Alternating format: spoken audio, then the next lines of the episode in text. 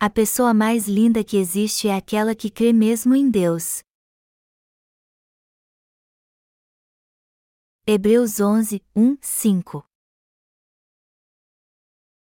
Ora, a fé é a certeza de coisas que se esperam, a convicção de fatos que se não veem. Pois, pela fé, os antigos obtiveram bom testemunho.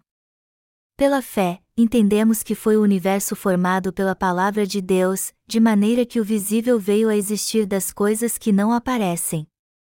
Pela fé, Abel ofereceu a Deus mais excelente sacrifício do que Caim, pelo qual obteve testemunho de ser justo, tendo a aprovação de Deus quanto às suas ofertas.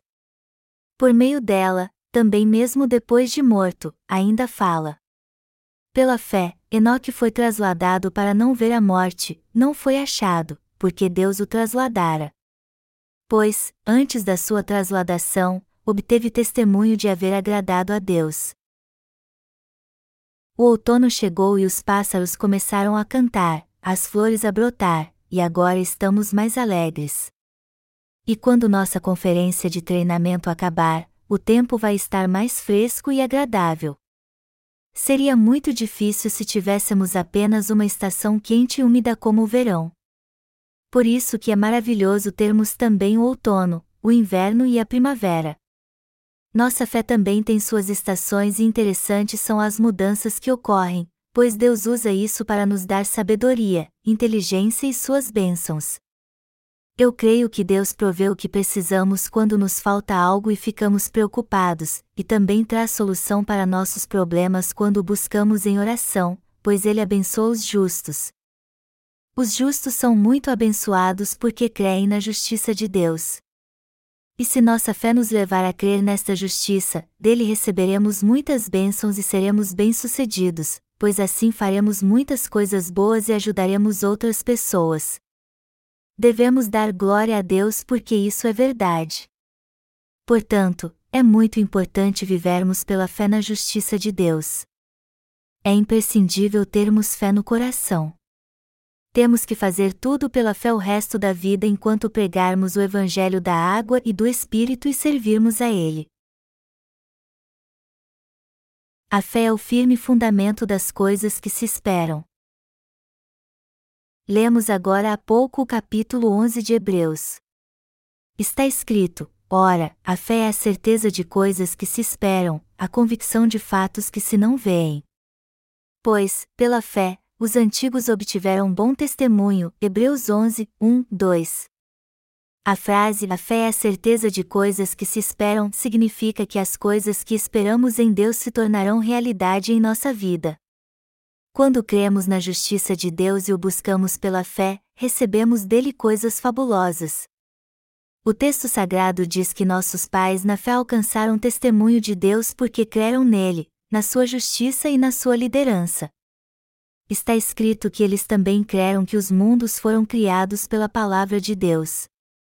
Por isso que está escrito no versículo 3: pela fé, entendemos que foi o universo formado pela palavra de Deus, de maneira que o visível veio a existir das coisas que não aparecem. Isso quer dizer que o mundo que vemos com nossos olhos agora já havia sido planejado por Deus antes mesmo da criação.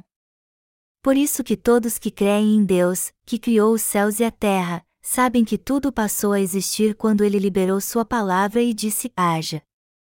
E esta é a verdadeira fé está escrito que fé é entender que o mundo todo foi criado pela palavra de Deus. Não temos outra escolha se não crermos na justiça de Deus. E também temos que exaltar seu poder crendo que ele criou tudo o que há no universo e nossos olhos podem ver: a Via Láctea, a terra, as árvores, o mar e as montanhas. Todas as coisas são desta maneira porque Deus as criou assim. Tudo que há no universo foi criado por Deus através da Sua palavra. Tudo passou a existir segundo a palavra de Deus quando ele disse: haja. E é justamente isso que significa crer em Deus e na Sua palavra. Deus também criou quatro estações: o firmamento, as estrelas, os pássaros que voam no céu e os peixes. E o homem passou a existir quando Deus o formou do pó da terra e soprou em suas narinas o fôlego de vida. Quem crê realmente em Deus, crê em tudo isso. Mas os que não creem na existência de Deus acreditam na teoria da evolução e dizem um monte de bobagens. Mas podemos ver que tudo o que os evolucionistas dizem está errado, embora pareça correto. Quando o ambiente muda, tudo que Deus criou também muda para se adaptar à mudança. É um fato mais que comprovado que Deus criou tudo o que há neste mundo pela Sua palavra. Jamais vimos um ser humano voltar a ser macaco. Alguma mulher já deu à luz a um animal? Isso é possível? Já vimos casos infelizes de mulheres que deram luz a crianças com deformidades, mas nunca a um animal. Alguém pode até gerar uma criança com uma alma bestial, como um animal, mas ainda assim sua aparência será de um ser humano. Algumas mulheres dão à luz a gêmeos, trigêmeos, e a crianças com deformidades em certos casos, mas nunca um macaco ou chimpanzé. Você já viu um chimpanzé dar à luz a uma criança? Isso nunca vai acontecer. Os evolucionistas só acreditam nesta bobagem porque não creem em Deus. Os evolucionistas dizem que os seres se desenvolveram e mudaram sua forma para se adaptar ao meio ambiente. Então, baseados na sua falsa teoria, eles dizem que o macaco evoluiu e se transformou num homem. Como um macaco poderia se transformar em homem? Na verdade, não houve um momento sequer onde um macaco tenha se tornado homem, jamais. Se o macaco tivesse gradualmente se tornado um humano, então, baseado nesta teoria, o humano também pode se transformar em outro tipo de ser. O que os evolucionistas dizem não passa de meras hipóteses baseadas apenas em seus pensamentos falhos, eles falam de uma mudança que aconteceu devido ao meio ambiente. No entanto, a grande verdade é que Deus criou todos os seres vivos segundo a sua espécie. Isso não é verdade? Por mais inteligente que o homem seja, já foi provado que ele é um mero coadjuvante na história da criação. Hebreus 11 horas e 1 minuto diz que a fé é a certeza de coisas que se esperam, a convicção de fatos que se não veem quando alguém quer criar algum produto, ele se esmera para fazê-lo perfeito, sem nenhum defeito. Mas no que diz respeito à fé, precisamos crer que Deus criou todas as coisas pela Sua palavra. Ter fé em Deus é o mesmo que crer que Ele é o Deus que nos concede coisas maravilhosas podemos realizar todos os desejos do nosso coração se crermos em Deus. Será que Deus não tem poder para fazer por nós algo que muito desejamos? As pessoas não acreditam quando eu falo das obras extraordinárias que Deus fez. Mas há algo impossível para Deus? Tudo é possível segundo a vontade de Deus. Há algo que não pode ser feito? Se Deus quiser nos tornar sem pecado, Ele pode fazer isso de uma vez. Por isso que Ele nos fez conforme a sua imagem. E nos tornamos justos quando Deus trabalha em nós através do Evangelho da água e do Espírito. Você pode até pensar que é impossível nos tornarmos justos, mas isso é possível se crermos na justiça de Deus diante da sua gloriosa presença. Muitos cristãos vivem como pecadores, apesar de crer em Jesus, porque não creem no Evangelho da água e do Espírito, que é a justiça de Deus. E se continuarem se recusando a crer em Deus da maneira correta, eles sofrerão as consequências disso em sua vida. No entanto, não podemos ser como eles, e sim crer na justiça de Deus e viver como justos tendo fé nisso. Você sabe qual é a diferença entre os países do Oriente e do Ocidente? A ciência se desenvolveu muito nos países do Ocidente por eles crerem na palavra de Deus. E muitos destes países existem há pouco tempo. Então podemos ver como a ciência e a tecnologia se desenvolveram muito comparadas aos países do Ocidente. Mas por quê? Será que eles são mais inteligentes do que os outros? De modo algum. A ciência se desenvolveu nestes países porque eles creem na palavra de Deus. Mas e os países ocidentais? Ao invés de crer em Deus e na Sua palavra, eles creem no homem e nas suas superstições. Eles creem na natureza e na criação, e isso se chama panteísmo. dizem que tudo é Deus e creem nisso. Por isso que a ciência nestes países não se desenvolveu muito. Isso é verdade ou não? Pense nisso. As pessoas do Ocidente dizem que Deus existe e criou o universo. Também leem a Bíblia e dizem que Deus criou o universo pela Sua palavra, e que é por isso que há poder nela. Enfim, eles se desenvolveram porque creem em tudo que diz a palavra de Deus. As pessoas do Oriente, por sua vez, se prostram perante a lua e o sol. Eles parecem incivilizados e são mesmo, pois clamam a água como se fosse um deus, o deus das águas, o rei dos mares. Mas isso está totalmente errado. As pessoas do Ocidente precisam acordar. Os países orientais têm uma longa história, mas com certeza não têm fé em Deus e na sua justiça. E o firme fundamento das coisas que se esperam é nossa fé em Deus e na sua justiça. Se quisermos mesmo receber a remissão de pecados, como deseja nosso coração, temos que crer na justiça de Deus, que foi cumprida por Ele. Assim Ele satisfez nossa esperança. E devemos crer que foi assim também que Ele criou o universo precisamos crer que Deus criou todas as coisas pela Sua palavra. E já que temos fé nesta palavra, não podemos duvidar que tudo foi criado pelo seu poder. Sabemos que o universo foi criado pela palavra de Deus. O mundo não veio a existir do nada, Deus o criou pelo poder da sua palavra e ela diz que Abel ofereceu um sacrifício mais excelente pela fé porque creu em Deus. Consequentemente, foi por isso que, por crer em Deus e na Sua palavra, ele matou seu bode ou cordeiro sacrificial, o colocou sobre uma rocha e ofereceu a Deus em sacrifício.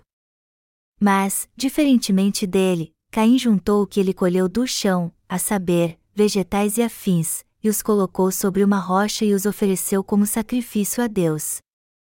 Qual dos dois irmãos então ofereceu o sacrifício certo tendo fé em Deus e na sua justiça? A Bíblia diz que Abel ofereceu um sacrifício mais excelente a Deus. Mas Caim também ofereceu um sacrifício a ele e disse: Deus, receba este sacrifício. Eu trouxe isso de tudo que me deste. Receba este sacrifício então. Mas Deus não aceitou seu sacrifício, somente o de Abel. Por quê? Abel cresceu ouvindo a história de vida de seus pais e guardou isso em seu coração. Podemos imaginar Adão e Eva sentados com seus dois filhos e dizendo a eles: Fomos expulsos do jardim do Éden porque não cremos na palavra de Deus. Depois disso vocês nasceram. Merecíamos morrer perante Deus, mas Ele nos amou e fez túnicas com a pele de um animal e nos vestiu ele nos permitiu viver sacrificando este animal pelos nossos pecados. Então, quando buscarem a Deus, levem um animal para sacrificar a ele como holocausto. Mas dos dois filhos de Adão e Eva, Abel foi o único que creu e disse: O que meus pais disseram é verdade. Eu também tenho que morrer porque fiz muitas coisas erradas perante Deus, pequei até contra meus pais. Eu teria que morrer porque pequei contra Deus, mas ele salvou meus pais e a mim sacrificando um animal em nosso lugar. Foi assim que Abel ofereceu um sacrifício mais excelente do que seu irmão Caim. Ele tinha que oferecer seu sacrifício pela fé, não apenas com sinceridade de coração. Nós somos falhos diante de Deus e de todos. Somos mesmo muito falhos. Todos nós agimos da mesma maneira perante Deus e nosso coração é sempre imperfeito. Somos falhos em todas as áreas da nossa vida. Além disso, Deus nos deu a lei, e quando olhamos para nossos atos através dela, vemos que somos mais imperfeitos ainda. Deus não pode fazer vista grossa às nossas falhas. Segundo sua justiça, aquele que pecar tem que morrer mesmo, ou seja, merecemos morrer porque pecamos contra Deus. Por isso que ele enviou seu filho a este mundo por nós, passou nossos pecados para seu corpo quando ele foi batizado por João Batista, fez com que ele morresse crucificado, ressuscitasse dos mortos, e assim nos salvasse por toda a eternidade. Todos neste mundo oferecem sacrifícios de fé à sua maneira. Alguns oferecem uma cabeça de porco, outros, um prato de arroz. Alguns oferecem sacrifício aos seus ancestrais, e outros, à rainha do mar, e outros ainda, ao rei das águas e da terra. Mas qual é o melhor sacrifício, aquele que é oferecido como vimos acima ou o que é oferecido pela fé em Deus? Devemos pensar assim: eu mereço ir para o inferno, já que pequei contra Deus. Mereço morrer e ir para o inferno por causa dos meus pecados. Mas Deus me amou de tal maneira que enviou seu Filho a este mundo, passou para ele todos os meus pecados quando foi batizado, nos salvou de uma vez por todas fazendo-o morrer na cruz, e assim pagou o preço total por nós. Deus salvou de uma forma perfeita todos que creem na justiça do seu Filho porque nos amou de tal maneira e ofereceu um sacrifício de fé mais excelente. Nós recebemos a remissão de pecados pela fé, crendo na justiça de Deus. O sacrifício da fé, que traz bênção de Deus, é aquele que crê na sua justiça. A fé é o sacrifício que purifica nossos pecados, que faz do crente um verdadeiro filho de Deus e o leva a receber suas bênçãos. Portanto, temos que oferecer um sacrifício mais excelente do que Caim pela fé na justiça de Deus. Temos que oferecer um sacrifício de justiça a Deus pela fé, crendo tanto no batismo que Jesus recebeu como no seu sangue derramado na cruz, e não somente crermos no seu sangue. Se fizermos isso, Deus verá nossa fé, irá aprová-la e assim nos abençoará.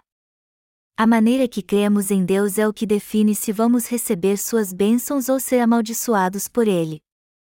Recebemos bênçãos espirituais e materiais quando cremos na justiça de Deus de todo o coração. Mas quando não cremos, recebemos pouquíssimas bênçãos, e isso se recebermos.